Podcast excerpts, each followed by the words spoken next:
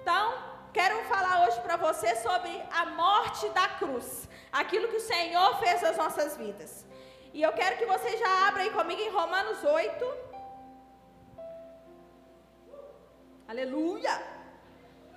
Romanos 8, 1 e 2. Não quero delongar muito, né? Porque tá calor. Mas glória a Deus, né, gente? Ó, o ventilador. Dá para nós ficar aqui até meia-noite, né? Fluindo, já pegar a vigília. Aleluia. Romanos 8, 1 e 2 vai falar assim: Agora já não existe nenhuma condenação para as pessoas que estão unidas com Cristo Jesus. Pois a lei do Espírito de Deus, que, que nos trouxe vida por estarmos unidos com Cristo Jesus, livrou você da lei do pecado e da morte. Jesus passou por isso tudo para sermos livres nele.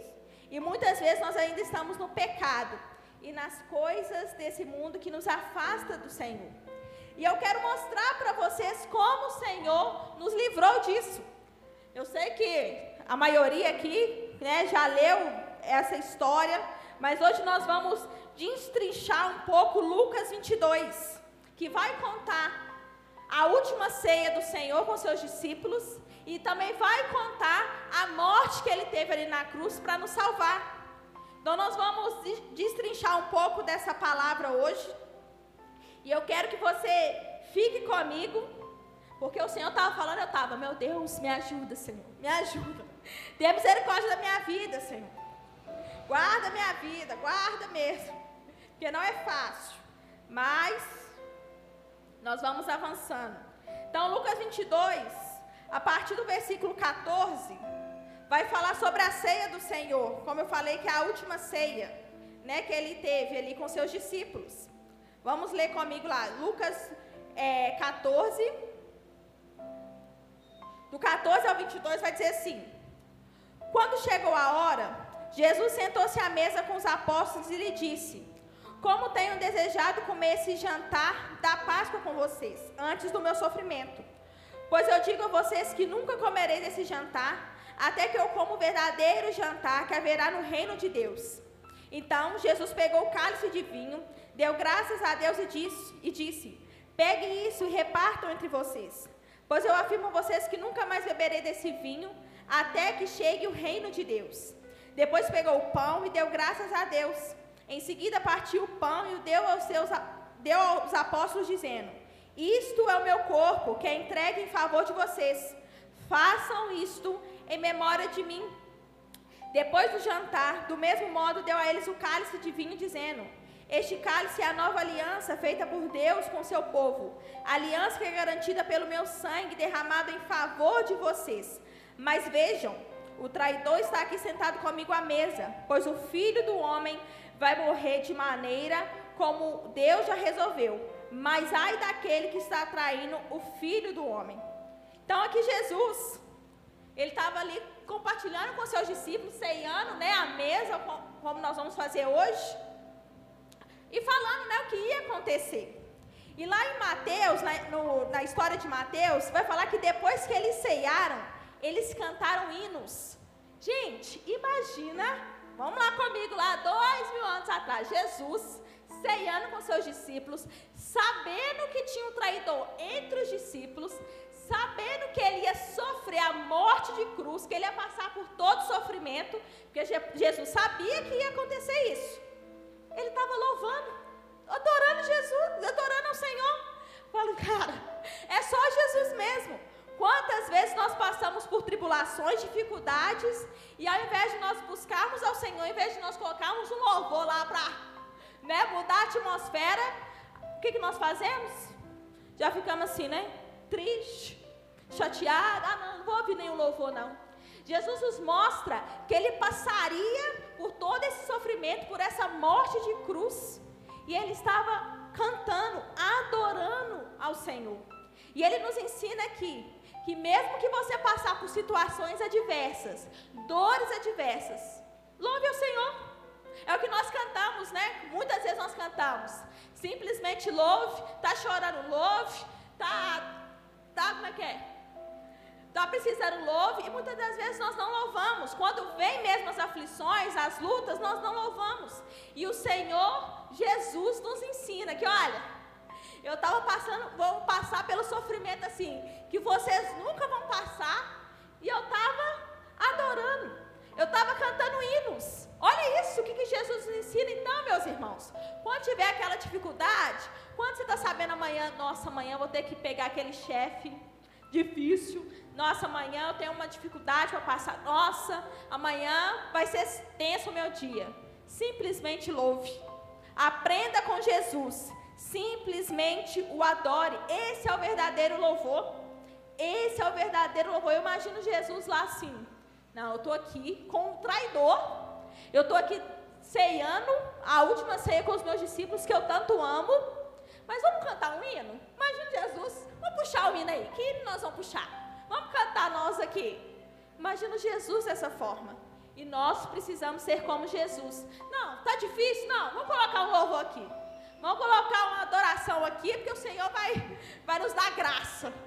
É assim que nós precisamos viver a nossa vida. Uma verdadeira adoração não é só quando está tudo bem, quando tudo está legal, quando a minha família está bem. Não, é quando as situações também estão difíceis. Quando nós precisamos correr para a cruz, cruz, recorrer para a cruz. Eu preciso, preciso continuar louvando ao Senhor. Vamos continuar lá. É, versículo 24, Lucas 22, 24. Depois, olha para você ver, irmãos. Depois da ceia, olha o que, aconteceu depois da ceia.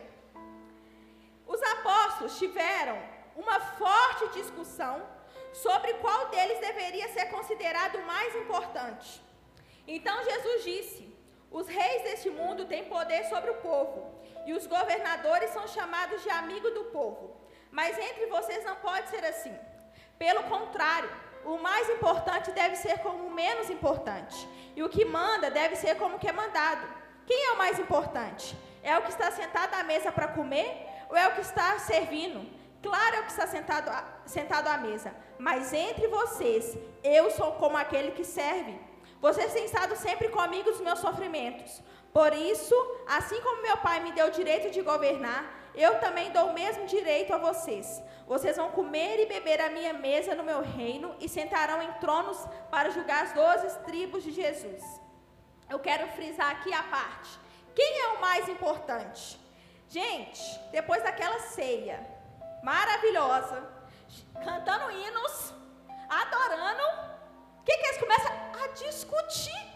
Aqui, Jesus, já que, né, você vai embora, quem que vai comandar então?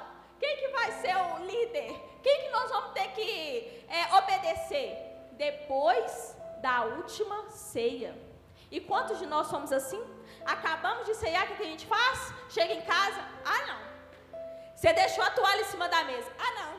Não, não, não, não, não. Eu não aguento mais, eu não estou aguentando mais. Ou então até dentro da igreja, a gente discute depois de sentarmos à mesa. Nós estamos como os discípulos. Ah, não, pelo amor de Deus, você não lavou as vasilhas que eu te pedi no almoço. Já começa a terceira guerra mundial. Porque, e aí o marido fica assim, gente, é, é, ela ceiou. Ou então o marido fica nervoso, amanhã eu já tenho que acordar cedo, amanhã eu já tenho que pegar, deixar os meninos na escola, já começa aquele desespero, aquela brigaiada. Gente, acabou de ceiar. Olha, eles tiveram uma uma forte discussão. Não foi uma discussãozinha leve. Eu imagino eles lá. Quem então que é o mais importante? Ah, não, vai ser eu. Não, Jesus vai ser eu, ele vai me colocar. Tiveram uma forte discussão depois da ceia. E Jesus nos ensina que o mais importante é aquele que serve. É aquele que serve. Porque Jesus poderia ter vindo falando assim: olha, meus irmãos, eu vou sentar aqui porque eu sou rei, e vocês vão me servir, tá? Pega lá a toalha, pega lá a bacia lave meus pés, por favor, porque eu sou rei. Mas o que, que Jesus nos ensina? Vamos servir? Eu posso ser rei, mas eu estou aqui para servir. Sabe o que, que o Senhor está falando para mim e para você? Seja útil, sirva. Não deixe para o outro. Ah, não, Marina, mas o outro não serve. Fulano, meu marido não lava as vasilhas. Meu querida, sirva. Ah, não, ele sempre deixa bagunçado. Sirva, seja útil, seja útil na obra do Senhor, seja útil na igreja local onde você congrega. Ah, não, mas eu sou diácono, então não posso me misturar com a salinha. Seja útil na salinha, seja útil no diaconato. Eu só não vou entrar para o louvor, porque meus, meus irmãos iam querer que eu ficasse todos os domingos, né? Então, assim, minha agenda não permite. Mas seja útil na obra do Senhor, seja útil na sua casa, seja útil aonde o Senhor te colocou no seu trabalho, faça a segunda milha. Ah, não, mas eu vou fazer só aqui porque meu chefe pediu. Opa, eu vou ser útil porque Jesus me ensinou a ser útil, Jesus me ensinou a servir. Os discípulos lá estavam brigando, discutindo quem seria o, o mais importante, o que, que eles poderiam ter feito. Não, gente, todos nós vamos servir, todos nós estamos aqui para servir. Então, seja útil na obra do Senhor, seja útil na sua casa. Se sua esposa está lá com os filhos e você chegou, meu bem, o que você precisa aí? Você quer que eu ajude em quê? Opa, meu filho aqui trocou a fralda. Eu vejo alguns casais que brigam assim: ah, não, eu já troquei a fralda dessa vez. Seja você de novo, não, eu vou trocar de novo. Glória a Deus, eu estou sendo útil. Eu estou sendo útil na minha casa, eu estou sendo útil no meu trabalho, eu estou sendo útil na igreja. Você tem sido útil? Ou você só quer assim, não? Eu sou importante. Que isso? Eu tenho vários dinheiros na conta, entendeu? Eu trabalho na melhor empresa. Eu ando de roupa social, eu sou chique, eu tenho o melhor carro. Jesus não está nem aí para isso. Ele quer que você seja útil. Pergunta aí a pessoa do seu lado: você tem sido útil? Tem sido útil? Tem sido útil na sua casa? Tem sido útil no seu trabalho? Tem sido útil na igreja? Nós vamos ter o Fast, o Fast Kids quinta-feira. Não é só o Ministério Kids, não, é a igreja. Seja útil na sua igreja. Não é só aquilo que o Senhor. Ah, não, mas eu estou aqui, a minha escala é só domingo. Mas se você está na quarta, sirva. Se você está na quinta, sirva. Não é para nós, pastores, não, é para o Senhor, porque você é útil. Então Jesus está ensinando aqui. Imagina Jesus assim, gente, nós acabamos de cenar e já estão discutindo quem é o mais importante. E eu estou ensinando a eles para eles servirem. É isso que o Senhor quer. Sirva, seja útil aonde o Senhor te colocou. Seja útil na sua vizinhança, meu irmão. Mostre para que, que tu veio, para é, proliferar a glória de Deus. Então, seja útil na sua vizinhança. Opa, conheça os seus vizinhos. Fala, não, você precisa de alguma coisa, eu estou aqui. Mínimas coisas fazem a diferença. Mínimas coisas as pessoas falam, ah, esse negócio é diferente. Porque hoje em dia é o quê? Cada um por si e pronto, acabou. Ó, vamos fechar o portão, se o negócio estiver para lá, eu que não vou entrar. Não, seja útil orando pelos seus vizinhos para se converter. Seja útil, não, vou fazer um bolo, eu vou, tô lembrando aquele vizinho lá, eu vou abençoar a vida dele. Não, opa, nossa, ele não está em casa, chegou uma encomenda. Não, eu pego, não tem problema. Seja útil aonde o Senhor te colocou. É isso que o Senhor quer que você faça. Ele não quer saber quem é o mais importante. Ele só está nos instruindo. Sirva. Pega aí a sua toalhinha, pega aí a sua vasilha. A briga tem que ser: opa, quem vai lavar mais pé aí? Sou eu, eu sei. Vamos lavar o pé de todo mundo. Seja útil. Amém? Fala aí com a pessoa. Seja útil. Aleluia. Vamos continuar. Peraí que eu estou com sede. Lucas 22, 31 ao 34. Jesus continuou: Simão, Simão, escute bem. Satanás já conseguiu licença para pôr vocês à prova. Ele vai peneirar vocês como lavrador peneira o trigo, a fim de separá-lo da palha. Mas eu tenho orado por você, Simão, para que não lhe falte fé. E quando você voltar para mim, anime os seus irmãos. Então Pedro disse a Jesus: Estou pronto para ser preso e morrer com o Senhor. Então Jesus afirmou: Eu digo a você, Pedro, que hoje, antes que o galo cante, você dirá três vezes que não me conhece. Lucas 22, 54 ao 62 vai dizer assim: Eles prenderam Jesus e o levaram até a casa do grande sacerdote. E Pedro seguia de longe. Quando acenderam uma fogueira no meio do pátio, Pedro foi e sentou-se com que estavam em volta do fogo. Uma das empregadas o viu sentado ali perto da fogueira, olhou bem para ele e disse: Este homem também estava com Jesus. Mas Pedro negou, dizendo: Mulher, eu nem conheço esse homem. Pouco tempo depois, um homem o viu ali e disse: Você também é um deles. Mas Pedro respondeu: Homem, eu não sou um deles. Mais ou menos uma hora depois, outro insistiu: Você estava mesmo com ele, porque também é galileu. Mas Pedro respondeu: Homem, eu não sei do que é que você está falando. Naquele instante, enquanto ele falava, o galo cantou. Então o Senhor virou-se e olhou firme para Pedro. E ele lembrou das palavras que o Senhor lhe tinha dito: Hoje, antes que o galo cante, você dirá três vezes que não me conhece. Então Pedro saiu dali e chorou amargamente. E nós estamos como Pedro. Muitas das vezes nós levantamos as nossas mãos aqui falando que o adoramos, mas nós negamos Jesus com as nossas atitudes. Falando, falamos que amamos a Jesus, que nós o adoramos, mas na, nas situações adversas nós negamos a Jesus. E olha para você ver lá em Lucas 22, 32. É, mas eu tenho orado por você, Simão, Simão, para que não lhe falte fé quando você voltar para mim. Olha para você ver, Pedro, ele sentou na mesa, ele ceiou com os discípulos, ele ceiou com Jesus, mas Pedro ainda não tinha convertido de todo o coração. Ele estava ali, passou o tempo todo com Jesus, mas ele ainda não tinha convertido totalmente o seu coração para Jesus. Porque nós vimos aqui que Jesus falou: quando você voltar para mim. Então, Pedro, quando você estiver lá, ó, fervoroso, é você que vai animar os seus irmãos. Mas primeiro, você precisa se converter. Primeiro, Pedro, você precisa entender que quando as pessoas te perguntarem, você precisa falar: olha, eu conheço Jesus. Eu sei quem é esse Jesus. Ele é poderoso para fazer infinitamente mais. Mas nessa hora, Jesus ainda não tinha se Pedro ainda não tinha se convertido a Jesus. E quantos de nós sentamos à mesa, ceiamos e ainda não convertemos todo o nosso coração a Jesus? E isso nos mostra muito pelas nossas atitudes, por aquilo que nós fazemos de segunda a sábado. Porque no domingo é, é culto, né? É ceia. Não, domingo eu tenho que ir com a roupa mais bonita da ceia. Domingo eu tenho que chorar, porque é ceia. Os louvores assim, sabe? Que top, é ceia. Mas de segunda a sábado, eu tô quebrando pau com a minha esposa. Eu tô quebrando pau com o meu marido. Eu tô brigando, eu tô discutindo. Eu não, não, realmente não me converti de todo o coração. Será que nós estamos como Simão, Simão? Escute bem, Simão. Será que Jesus está falando isso para mim e para você nessa noite?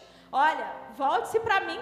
Porque é você que vai animar os seus irmãos. E Jesus está falando isso para mim e para você. Olha, volte-se para mim, porque é você que vai animar os seus irmãos. Então que você fala, Jesus, será que eu estou como Simão, Simão? Será que o Senhor está me chamando para me voltar para o Senhor? Para que eu me converta de todo o coração, para que eu possa animar os meus irmãos. Então fica aí uma, uma pergunta para nós. Continuando, Lucas 22, do 39 a 46. Aqui já começa. É, né, Jesus vai lá para o Monte das Oliveiras. Vai falar assim: Jesus saiu e foi como de costume aos Montes das Oliveiras. E os seus discípulos foram com ele. Quando chegou ao lugar escolhido, Jesus disse: Ore impedindo que vocês não sejam tentados. Então se afastou uma distância de mais ou menos 30 metros. Ajoelhou-se e começou a orar, dizendo: Pai, se queres, afasta de mim esse cálice de sofrimento. Porém, que não seja feito o que eu quero, mas o que tu queres. Então um anjo do céu apareceu e o animava. Cheio de uma grande aflição, Jesus orava com mais força ainda. O, o seu suor era como gotas de sangue caindo no chão. Depois de orar, ele se levantou, voltou para o lugar onde os discípulos estavam e os encontrou dormindo, pois a tristeza deles era muito grande. Irmãos, aqui fala que Jesus, aquele que sabia o que, que ele ia passar, mas mesmo assim na ceia, ele sabia tudo que ele ia passar, ele estava adorando, porque ele falava assim: ó, na hora que vier a situação mesmo, eu sei para onde eu vou recorrer. Ele estava ali prostrado, pedindo ao Senhor: Olha, se for possível, caso for possível, afasta de mim esse cálice, mas que não seja a minha vontade, mas a sua. E ele suava gotas de sangue. Só para vocês terem uma noção do que é suar gotas de sangue, eu fui pesquisar e ouvi um testemunho de um cara que ele não tinha é, resistência à anestesia. Então, anestesia, ele dava anestesia, não pegava nele, ele sentia dor. E aí ele teve um tumor. Aí teve que abrir ele, fazer lá, abrir toda a barriga para tirar o tumor. Sete, oito horas de cirurgia. Quando ele, tipo assim, né, se deu por conta, ela estava sentindo tanta dor, se deu por conta, ele estava escuro. E ele era branquinho, ele estava escuro, porque ele suava sangue de tanta dor. Isso porque ele fez uma cirurgia, tá, irmãos? Aqui Jesus ele suava gotas de sangue porque ele estava orando, porque ele tinha um entendimento daquilo que ele ia sofrer no meu e no seu lugar. Pensa a angústia que ele estava sentindo naquela hora da oração. Pensa assim, ele, Senhor, imagina ele assim, Senhor, tenha misericórdia da minha vida. Mas olha, que seja feita a tua vontade. Ele ainda fez isso. Porque ele podia falar assim, ó, Jesus, ó Deus, eles que lute para lá, que ó, eu não vou não. Pensando bem, eu não vou não, porque eu já só imaginando, eu estou aqui suando gotas de sangue, imagina no sofrimento. Mas ele fez tudo isso por mim e por você. Então ele suou gotas de sangue, porque ele sabia o que viria ali, né? Mais para frente, daqui a pouco ele saberia o que viria. Então vamos continuar. Lucas 22, 47 ao 53. Fala assim: Jesus ainda estava falando quando chegou uma multidão. Judas, um dos seus discípulos, um dos doze discípulos, que era quem guiava aquela gente, chegou perto de Jesus para beijá-lo. Judas, é com um beijo, mas Jesus disse: Judas, é com um beijo que você trai o filho do homem? Quando os discípulos que estavam com Jesus viram o que ia acontecer, disseram: Senhor, devemos atacar essa gente com as nossas espadas? Um deles feriu com a espada o empregado do grande sacerdote, cortando a sua orelha direita. Mas Jesus ordenou: Parem com isso. Aí tocou na orelha do homem e o curou. Em seguida, disse aos chefes dos sacerdotes, aos oficiais da guarda do templo e aos líderes judeus o que tinham vindo para, que tinham vindo para prendê-lo. Por que vocês vieram com espadas e porretes para me prender como se eu fosse um bandido? Eu estava com vocês todos os dias no pátio do templo e vocês não tentaram me prender. Mas esta é a hora de vocês e também a hora do poder da escuridão.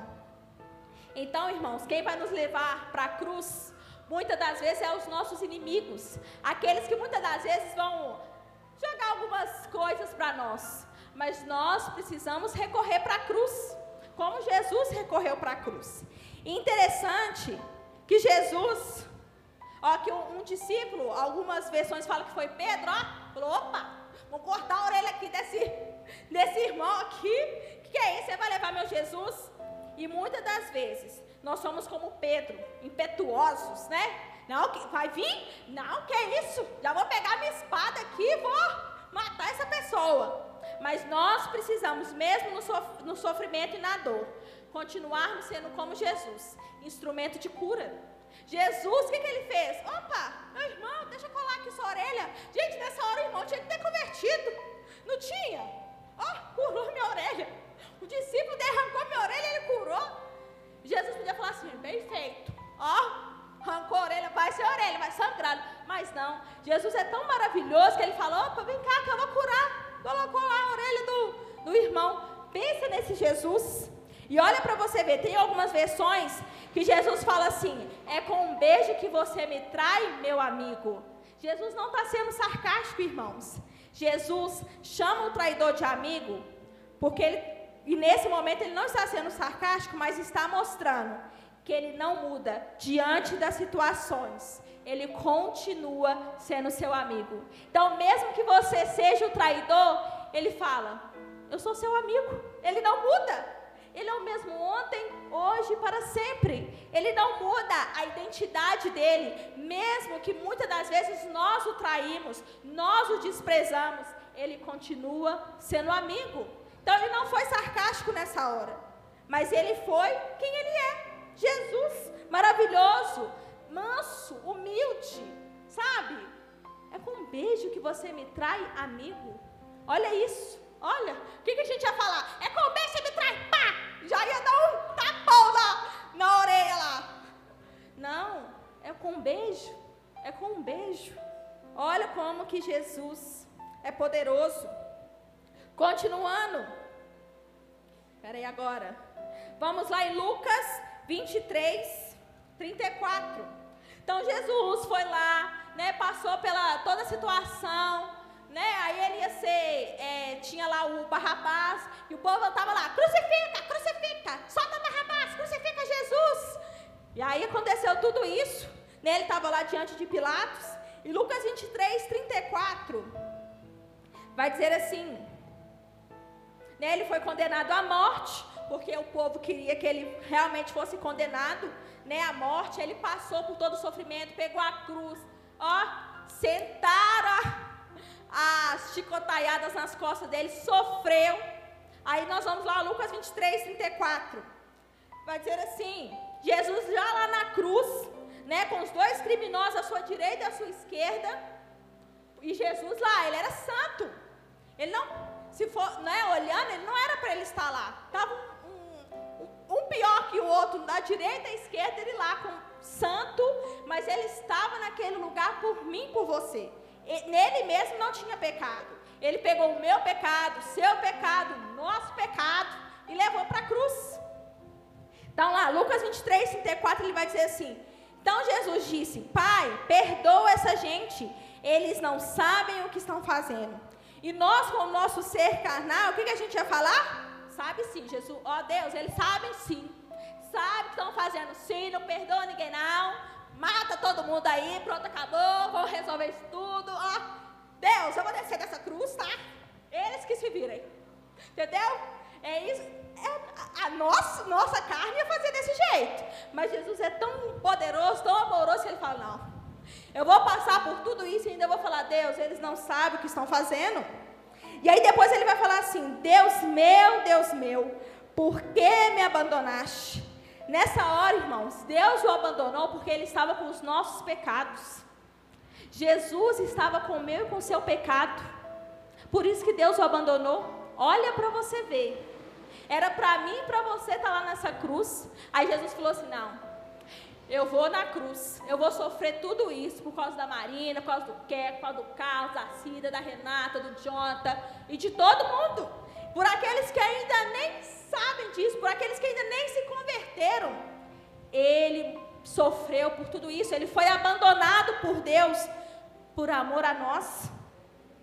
Então, nessa hora, Jesus estava com todos os nossos pecados e por isso Deus o abandonou. E por causa desse sacrifício na cruz, nós podemos voltar a estarmos unidos com Deus.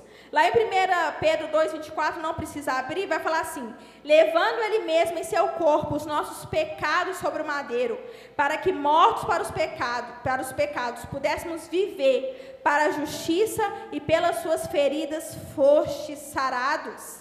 Então foi por amor a nós que ele sofreu tudo isso. Lucas 23, 38 e 39 vai dizer assim: na cruz acima da sua cabeça estavam escritas as seguintes palavras: Este é o Rei dos Judeus. Um dos criminosos que estavam crucificados ali insultavam Jesus, dizendo: Você não é o Messias? Então salve a você mesmo e a nós também. Como eu disse, Jesus poderia se salvar, poderia descer daquela cruz e mostrar de fato quem ele era. Mas ele, com toda a dor, com todo o sofrimento, ele continuou obedecendo ao Senhor. O que ele nos ensina aqui? Continue obedecendo ao Senhor. Mesmo na dor, mesmo no sofrimento. Jesus, eu não vou dar conta. Me obedeça. Me obedeça. Porque ele falou: olha, como nós lemos, né? Se for possível, afaste de mim esse cálice, mas que não feita, a, não seja feita a minha vontade, mas a sua. E nós precisamos todos os dias orar isso, Senhor. Tá difícil, mas que seja feita a tua vontade e eu vou obedecer a tua vontade. Por que, que a gente faz? Ah, não. Jesus falou para mim vir por aqui. Mas olha, gente, tem um, tem um ventilador ali. Tem um ventilador ali, não tem? Eu vou para lá porque é mais legal, tá mais fresquinho. Mas Jesus falou: oh, obedece. Obedece que é melhor aqui, olha lá. Obedece que ele, você está no umidificador, ó, molhando o cabelo, e a gente só querendo o ventilador. Ó, para você ver. O que, que o Senhor nos ensina? Obedeça. Custe o que custar. Ele poderia descer e falar, pegadinho do malandro, eu, eu ganhei, né? Eu sou o Todo-Poderoso, mas não. Falou, não, eu vou morrer por eles, por amor a eles, eu vou morrer. Eu vou passar por tudo isso por amor a eles. Então, continuando, Lucas 23, a partir do versículo 45. Aí Jesus, né? A partir do versículo 44, vamos lá. Jesus passou por tudo isso, estava lá com os dois é, ladrões. Aí, vamos lá, Lucas 23 vai falar assim: mais ou menos ao meio-dia, o sol parou de brilhar e uma escuridão cobriu toda a terra até as três horas da tarde. E a cortina do templo se rasgou pelo meio. Jesus gritou bem alto: Pai, nas tuas mãos entrego o meu espírito. Depois de dizer isso, ele morreu.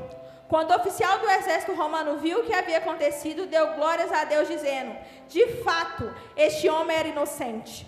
Todos que estavam reunidos ali para assistir aquele espetáculo viram o que havia acontecido e voltaram para casa, batendo no peito em sinal de tristeza.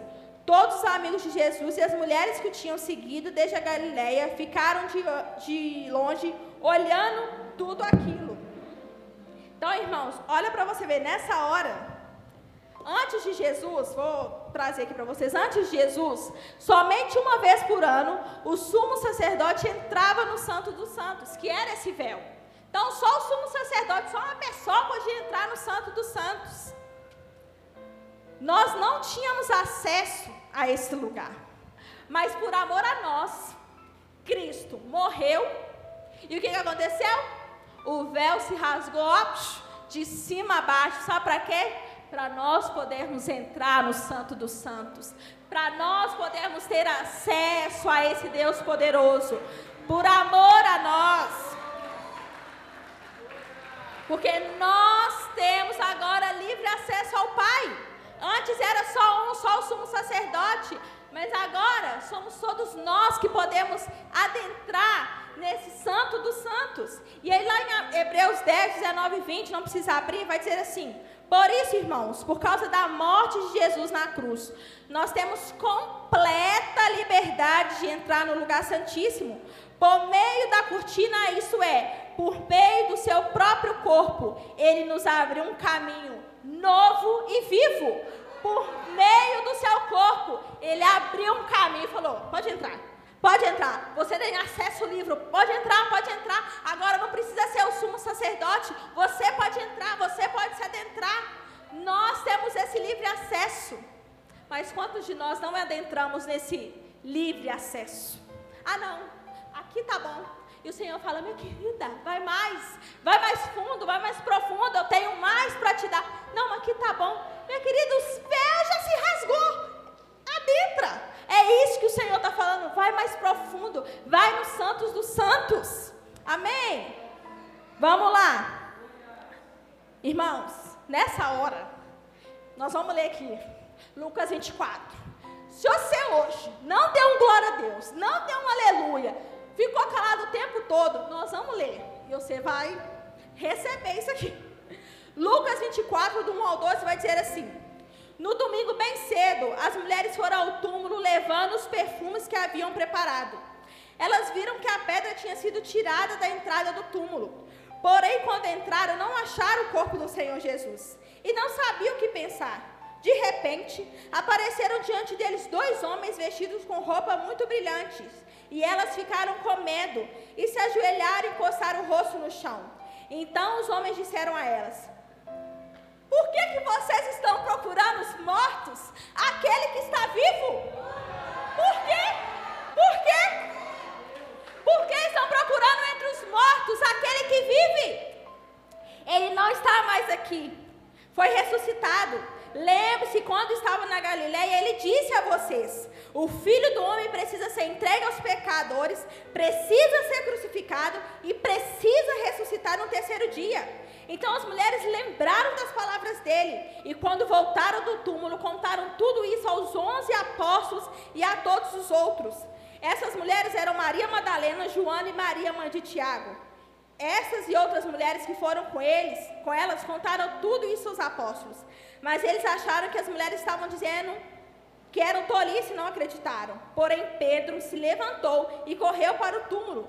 Abaixou-se para olhar e viu somente os lençóis de linho e nada mais. Voltou para casa admirado com o que havia acontecido. Irmãos, eles já tinham ouvido, mas eles acho que não prestaram atenção, não tinha sido revelado a eles que ele passaria por todo o sofrimento, mas no terceiro dia ele ia ressuscitar. E aí eu quero trazer algo para vocês que nós sabemos, mas muitas das vezes, nós, como os discípulos, nós não lembramos e não temos entendimento do que é isso. Olha para você ver, naquela época, na tradição hebraica, o lenço embolado significava que a pessoa já tinha acabado, jogou o lenço e falou: Ó, não vou voltar mais. Agora, quando o lenço estava dobrado, queria, que, queria dizer que a pessoa voltaria. João 27 vai dizer assim: bem como o lenço que estivera sobre a cabeça de Jesus, ele estava dobrado à parte, separado das faixas de linho. Então, irmãos, ele não jogou o lenço, mas ele dobrou para dizer para mim e para você que em breve ele voltará. Que em breve ele voltará. Esse é o nosso Jesus. Esse é o nosso Jesus que morreu, mas que crucificado, sofreu, morreu, mas ressuscitou e ainda voltará para buscar a tua igreja. É nesse Jesus que precisamos acreditar. É nesse Jesus que quando nós ceiamos, precisamos lembrar daquilo que ele voltará. Que ele voltará, que em breve ele voltará para buscar a tua noiva. Fique de pé no seu lugar, nós vamos adorar Jesus. Irmãos, se você ainda não tinha esse entendimento, se você leu, às vezes leu já várias vezes Lucas e falou assim: tá, beleza. Ele, eu sei que ele morreu na cruz, eu sei que aconteceu tudo isso. Ele foi crucificado, mas nós lemos aqui todo o sofrimento de Jesus, toda a última ceia, nós lemos aquilo que ele passou. Ele foi traído, mas mesmo assim ele estava na cruz lembrando de mim de você. Então, como eu disse, irmão, se você nessa noite estava assim, cabisbaixo, desanimado, na última ceia o Senhor sabia que, que ele ia passar, mas ele cantou hinos. Ele adorou ao Senhor. E que você possa adorar com toda intensidade, com todo o seu ser, com tudo que você tem aí todo, toda, toda a sua voz, entendendo que esse Jesus ele é poderoso, que ele morreu, mas ele ressuscitou e que em breve ele vai buscar a tua igreja. É esse Jesus que nós temos glorificado, é esse Jesus poderoso. Não há outro igual a ele. Não tem ninguém que morre no nosso lugar, que, que se crucifica, que sofre e que ressuscita e ainda vem buscar a gente. Isso tudo é amor. Então, que você possa mesmo adorar ao Senhor com todo o seu ser, com toda a sua entrega, entendendo tudo aquilo que o Senhor passou por mim e por você. Amém?